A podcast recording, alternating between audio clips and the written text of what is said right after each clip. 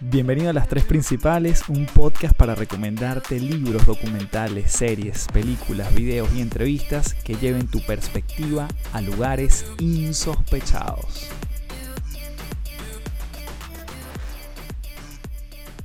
Bueno, bienvenido a este primer episodio de Las Tres Principales. Esto te comento que es una adaptación, un spin-off, si se quiere, de lo que yo venía haciendo en los stories durante todos los viernes, durante hace más de un año, que recomendaba libros, podcasts, entrevistas, videos, documentales, series, y la gente le daba swipe up y de alguna manera, bueno, llegaban a la fuente y lo consumían.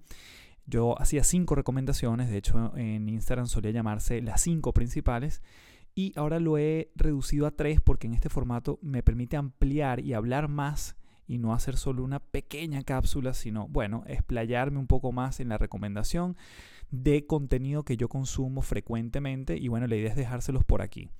Me pueden seguir por arroba café del éxito en todas las redes y bueno, esperamos que este podcast te pueda sumar, que pueda ampliar tu perspectiva y que me dejes tu comentario. La idea es que, bueno, podamos nutrir esto y me dejes tu sugerencia. Si tienes algunos contenidos que has consumido y te da nota compartirlo conmigo para que yo los extienda por aquí, de una te digo que lo voy a hacer porque obviamente eh, siempre va a ser importante nutrir esto y qué más que con la opinión tuya que me estás escuchando, para mí es un honor.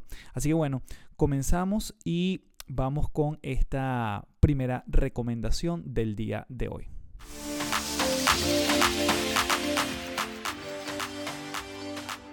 Voy a hacer énfasis en una donde voy a entrar más en profundidad. Siempre va a ser la primera, voy a tratar de que sea la primera que menciono en el episodio. Y voy a comenzar con esta que tiene que ver con, tiene como protagonista al señor Stalisnao Backrach. Y espero estar pronunciando bien su apellido. Este señor es doctor en biología molecular, es un argentino increíble. Yo la verdad que lo, lo descubrí el año pasado y me gustó mucho su manera de abordar el tema del cambio. En concreto, él se apoya en un modelo, que es lo que él habla como parte de este video. Por cierto, el video lo vas a ver reseñado aquí en la descripción si quieres entrar más en profundidad y verlo completo en la descripción del podcast. Em, y él se apoya en un modelo David Rock, quien es un neurocientífico, eh, quien ha llegado a la conclusión de que tenemos cinco dominios que pueden influir en nuestra motivación y en nuestro compromiso, sobre todo cuando nos enfocamos en temas organizacionales. Y esto tiene que ver con estatus, certidumbre, autonomía, relación y justicia. En inglés las siglas son SCARF, que es básicamente status, certainty, autonomy, relationships and fairness. Entonces, ese es el modelo SCARF, que suena realmente, la traducción es como bufanda, sería la traducción, eh, lo que incluye estos cinco dominios. Yo me apoyé en un artículo de Guadalupe de la Mata para hablar un poco de, esta, de este modelo que me, gusta, me gustó mucho. Soy un apasionado en el tema del cambio. Y una de las cosas que me gustó es justamente cómo él aborda esto, ¿no? Y cómo, cómo maneja este tema de las cinco letras, el SCARF. Voy a comenzar con la primera, que en inglés es la S, Estamos hablando del estatus cuando hablamos español. Entonces, ¿qué es el estatus? Bueno, el estatus es la necesidad de tener cierto grado de importancia, respeto, estima, significado en comparación con los demás dentro de un grupo. Una de las cosas que sucede es que varios estudios han demostrado que nuestros estatus social, es decir, cómo nos ven los demás y el respeto, muchas veces son más importantes que el dinero o la riqueza, es decir, el estado socioeconómico. Entonces, en muchas organizaciones se supone que la única forma de elevar el estatus de un empleado es premiarlo con alguna promoción. Es decir, oye, yo, te, yo quiero que tú seas reconocido, quiero elevar tu estatus y te promuevo, te haciendo. Sin embargo, fíjense que hay otras maneras más sostenibles en el tiempo de hacer este, este elevar el estatus, ¿no? Entonces, por ejemplo, cuando tú muestras reconocimiento públicamente a esa persona, cuando das las gracias, Em, dar la posibilidad de aprender algo nuevo que incremente el estatus. Cuando los individuos, por ejemplo, se sienten realizados, se sienten mejor y por lo tanto aumenta la percepción de estatus que tiene cada uno de ellos. Si tú le das, por ejemplo, la probabilidad, la posibilidad a alguien de que vaya a, una, a otro país, quizás tu, tu empresa tiene posibilidad o sedes en otros países y le das la posibilidad de hacer una transición, una pasantía, una estadía en otra operación de otro país, es una forma también de eh, ayudarlo en esta, en esta dimensión del estatus. Otra forma es ayudar a dividir proyectos grandes en proyectos más pequeños y de este modo la persona logra más debido a esa sensación de logro. Entonces no es darle como esta cosa tan grande y tan difícil de abarcar, sino darle la posibilidad de que lidere pequeños hitos dentro de un gran proyecto o que van construyendo un gran proyecto. Otra forma de, de elevar este estatus es dar proyectos basados en habilidades de cada miembro del equipo. Entonces aquí vas creando una sensación de de mayor importancia. O sea, yo te doy relevancia en función a las habilidades que ya tú tienes. Y una forma que quizás es la más evidente, pero que muchas veces no acudimos a ella, es mostrar respeto frente a lo que tú ya has aportado a la organización hasta ahora o lo que tú traes a la organización, porque quizás esa persona viene de otra empresa. Entonces, esa es la E de estatus o la S en el caso en inglés, en el estatus. Eh, la C de certidumbre, esta es la segunda dimensión.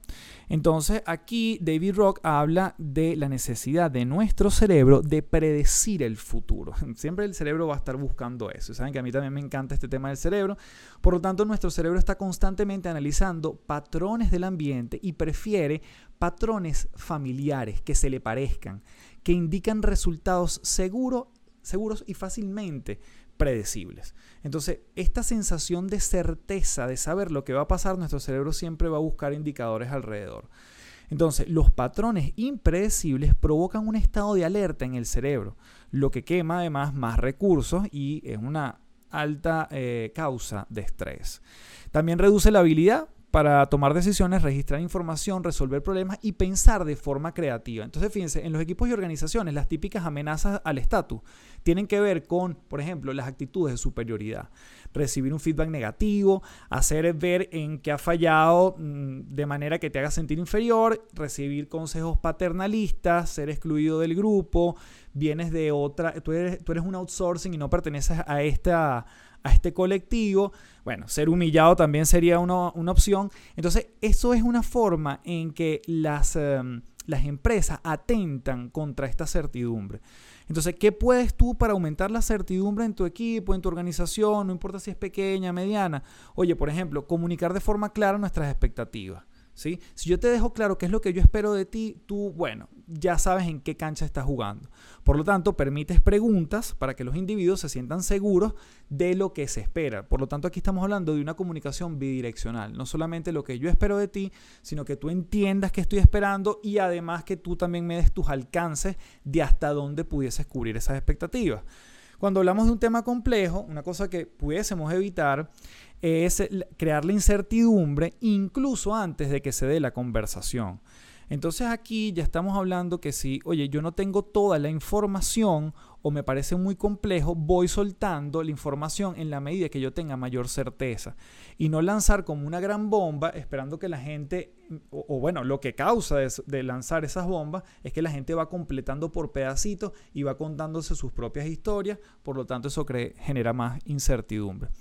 Y otra cosa es, bueno, ayudar a las personas a organizar las ideas. Muchas, muchas veces en las organizaciones la gente tiene muchas iniciativas, pero no hay nadie que le, que le ayude como a completar ese rompecabezas. Y ese rompecabezas no es más que decirle a la gente, bueno, las piezas a lo mejor no las tenemos todas ahorita, pero vamos mm, ensamblando las que vayamos teniendo. Y así vamos desenvolviéndonos en el panorama en el largo plazo. Entonces no tenemos que tener la pintura completa o la escalera completa para dar ese primer paso. Ahí estaríamos hablando de la certidumbre. Entonces llevamos repasando el estatus, llevamos, la certidumbre, llevamos la autonomía. Y la autonomía se refiere a la necesidad del cerebro de tener la posibilidad de elegir lo que puede hacer y lo que no puede hacer. Entonces, aquí está claro cuando le pedimos a la gente el qué, qué es lo que quiero que tú hagas.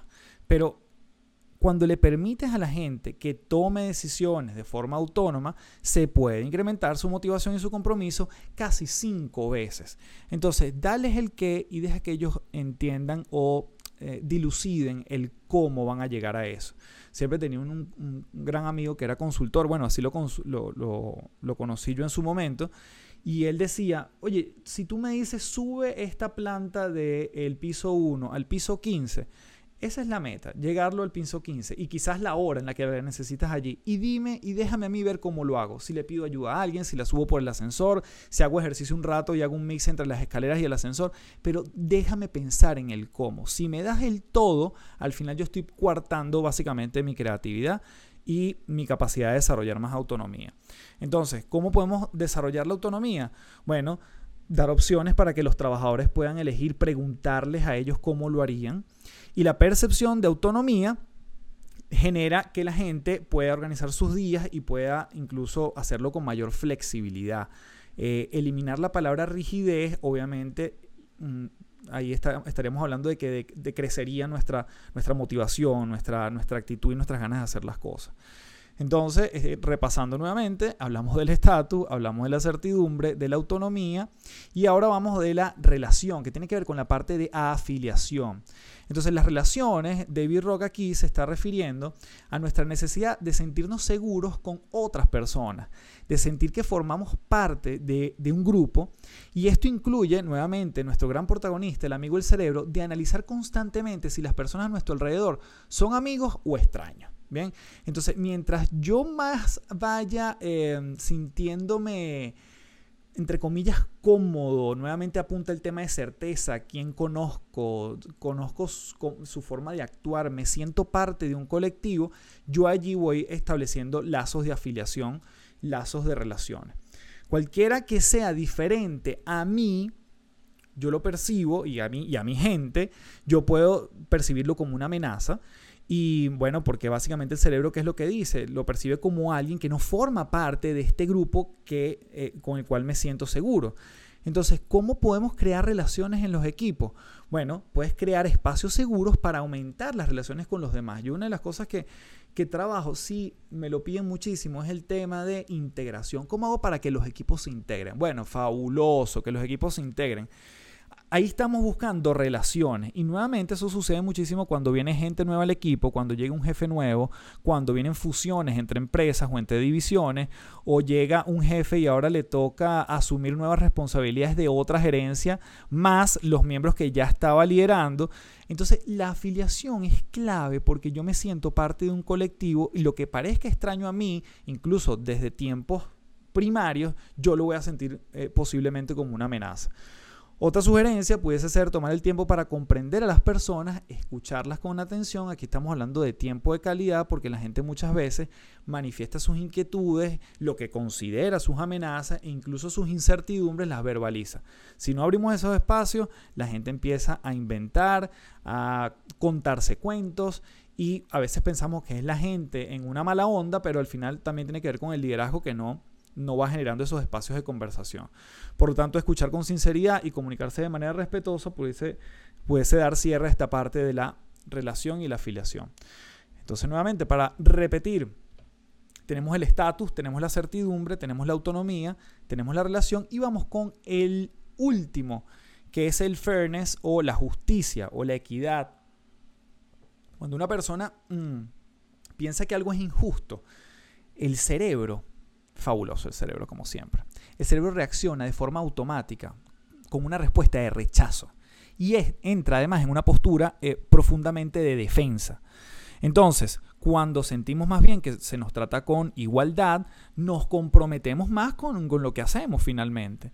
Entonces, la sensación de que estoy, tratando, eh, estoy siendo tratado de una forma, eh, bueno, no tan igual al resto, crea fácilmente en el ambiente de trabajo una, una sensación de, bueno, de que no, las reglas no están iguales para todos, o a pesar de que existen las reglas, a todo el mundo no se le aplican por igual.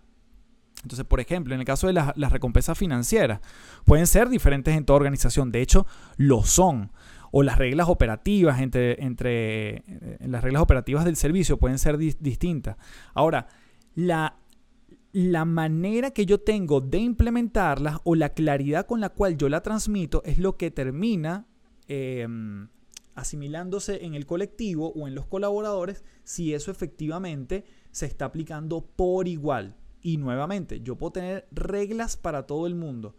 La manera es como yo las bajo y además sobre todo las comunico. En el momento en que yo siento que no estoy siendo o que la compañía no está siendo justa, eh, el cerebro genera rechazo. Bien, entonces, ¿cómo podemos tener algunas sugerencias para incrementar la sensación de equidad? Bueno, por ejemplo, si yo establezco objetivos claros desde el principio, la persona sabe qué es lo que les corresponde hacer. Y todo, fíjense que todos estos, estas cinco letras, el, SCARF, está, están, están absolutamente relacionados. Otro punto es que yo puedo involucrar a los grupos y los equipos en el establecimiento de reglas, es decir, que ellos sean protagonistas de cómo se están haciendo las reglas, que vean si hay algunos procesos que están funcionando o no están funcionando. Y una de las maneras quizás em, de reducir esta respuesta que me siento amenazado es mediante la introducción de la transparencia. En el momento que yo empiezo a ser sumamente claro sumamente transparente. No quiere decir que le tengo que decir todo a todos, pero lo que, lo que les digo viene desde la transparencia. Las, las personas efectivamente terminan siendo menos propensas a, experimentar la injusticia porque saben de dónde provienen las cosas. Entonces, em, yo creo que esto puede resumir de buena forma lo que es el fairness o la equidad. Eh, estamos hablando también de la relación, la autonomía, la certidumbre y el estatus. Así que bueno, en resumen, el modelo SCARF proporciona una forma de tomar conciencia del efecto que tienen nuestras interacciones. Y los líderes muchas veces tienen la responsabilidad de tomar estas cinco cosas y ver cómo se están implementando en su día a día. Eh, nos permite también entender las preocupaciones de los demás, dónde están parados, qué opinan, qué piensan, cuáles son sus certezas e incertidumbres y ver si de alguna forma podemos empezar a eh, acompañarlos en su propio proceso de cambio. En el momento que yo tengo estas cinco letras eh, trabajando, yo puedo hablar de un cambio organizacional. Y es allí el nombre de este primer episodio. Así que bueno, esta es la primera recomendación. Esta fue con la que más me extendí, que me parece sumamente potente. La recomendación viene de la mano de un otro podcast que yo le he recomendado muchas veces por aquí. Bueno, lo he recomendado en Instagram realmente que tiene que ver con, es de la gente de Mind Valley, una, empresa de formación espectacular dirigida por Vision Lakiani. Y en esta oportunidad, en este podcast, ellos han lanzado que se llama Superhumans at Work, que es básicamente como llevar todos estos conceptos al mundo del trabajo y ese podcast se dedica a entrevistar a gente de altísimo nivel. En este caso, entrevistan al autor Darren Gold y una de las cosas que más me gustó de esta, de este podcast o de este programa es que él habla de la diferencia entre un programa y un código.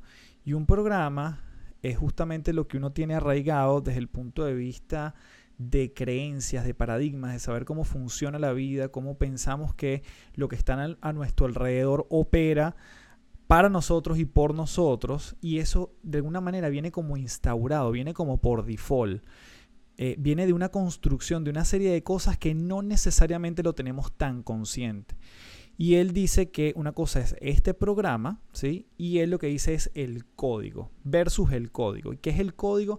Es justamente como cuando uno programa un código en una computadora, que yo digo cuando uno como si uno supiera eso, como si yo supiera eso, no, yo no sé nada de eso, pero cuando eh, entiendo que se programa un código, hay una intención clara de escribir algo nuevo sobre algo existente. Entonces, cuando escribimos un código, somos capaces justamente de sustituir ese programa que viene en automático por algo que tiene mucho más sentido y que quizás tiene más vigencia en nosotros.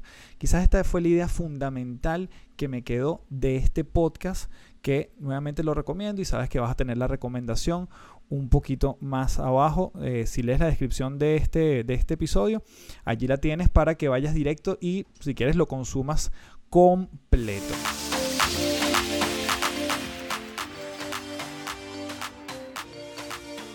La tercera recomendación viene de un libro de Adam Grant que se llama Dar y Recibir.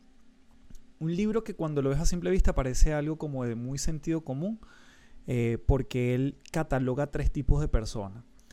Em, pero creo que tiene una profunda reflexión en cuanto a nosotros, cómo nos ubicamos en esos tres y cómo interactuamos con otros cuando los identificamos afuera. Entonces, él dice que eh, están los takers o los tomadores, los givers o los dadores y los matchers, que son los que equilibran, ¿sí? Entonces, eh, él dice que básicamente un giver eh, es una persona que le gusta dar, un taker es una persona que le gusta recibir y un equilibrador es justamente el que busca como, bueno, el equilibrio, ¿no? El como que está dando y igual busca recibir. Entonces dice, por ejemplo, que los takers y los matchers, es decir, los que, los que buscan recibir y los que buscan equilibrar terminan en el medio de la escala de los ingresos, es decir, terminan ganando, si tuviéramos que colocarlo en, una organización, son aquellas personas que en el fondo eh, pueden estar en una escala bastante neutra o en el común denominador de quienes ganan y cuánto ganan. Mientras que los, eh, los givers tienen rangos más altos o finalmente terminan eh, recibiendo más remuneración. Y eso yo creo que sucede no solo en las organizaciones, sino en los emprendimientos, en los negocios. Siempre quien termina dando más, termina particularmente recibiendo más dinero de los otros sin buscarlo. Creo que es una de las cosas interesantes de esto. Eh, cuando se relacionan o cuando hacen networking, los takers buscan ventaja, buscan sacar algo del otro. Los matchers o los equilibradores buscan el intercambio justo y los givers ayudan a que otros eh, logren objetivos. Los givers, eh, dice Adam Grant, fomentan la creatividad y la excelencia en quienes los rodean. Y los takers, aquellos que solo buscan eh, recibir, son unas personas que muchas veces te llaman solo para exprimirte ¿sí? y poco agregar valor. Entonces, y creo que algo interesante que dice de los givers, de los que les gusta dar, es que de alguna manera su manera de influir en otros o de persuadir tiene que ver con hacer preguntas eh, importantes, preguntas poderosas. Más allá de, em, de buscar extraer algo del otro, lo que buscan es indagar en el otro para agregarle más y más valor y no necesariamente esperan recibir. Así que bueno, ¿qué eres tú? ¿Un taker, un giver o un matcher? ¿Un tomador o una, persona que le gusta solo recibir? ¿Un dador o un giver? ¿Un donante? También eh, puede ser una traducción. ¿Alguien que le gusta solo dar? o alguien que le busca, que gusta estar en las dos eh, interacciones. Eh, el libro también además maneja todo el tema de las interacciones de cuando un taker se relaciona con un giver, y viceversa, o cuando un matcher se relaciona con un mismo matcher, que es lo que está buscando esa relación. Así que está súper interesante y esa sería nuestra eh, recomendación o mi recomendación para cerrar el episodio de hoy. El libro Dar y Recibir de Adam Grant.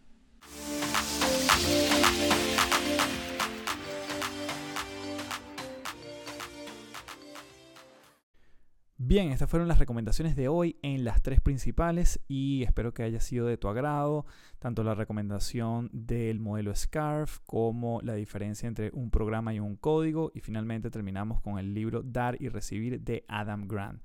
Así que bueno, te espero en arroba café del éxito y si te hizo sentido este podcast y estas recomendaciones, se lo puedes pasar a otra gente para que sigamos contagiando la perspectiva, la buena onda y recomendaciones que tengan sentido para ti. Un gran abrazo y nos seguimos viendo.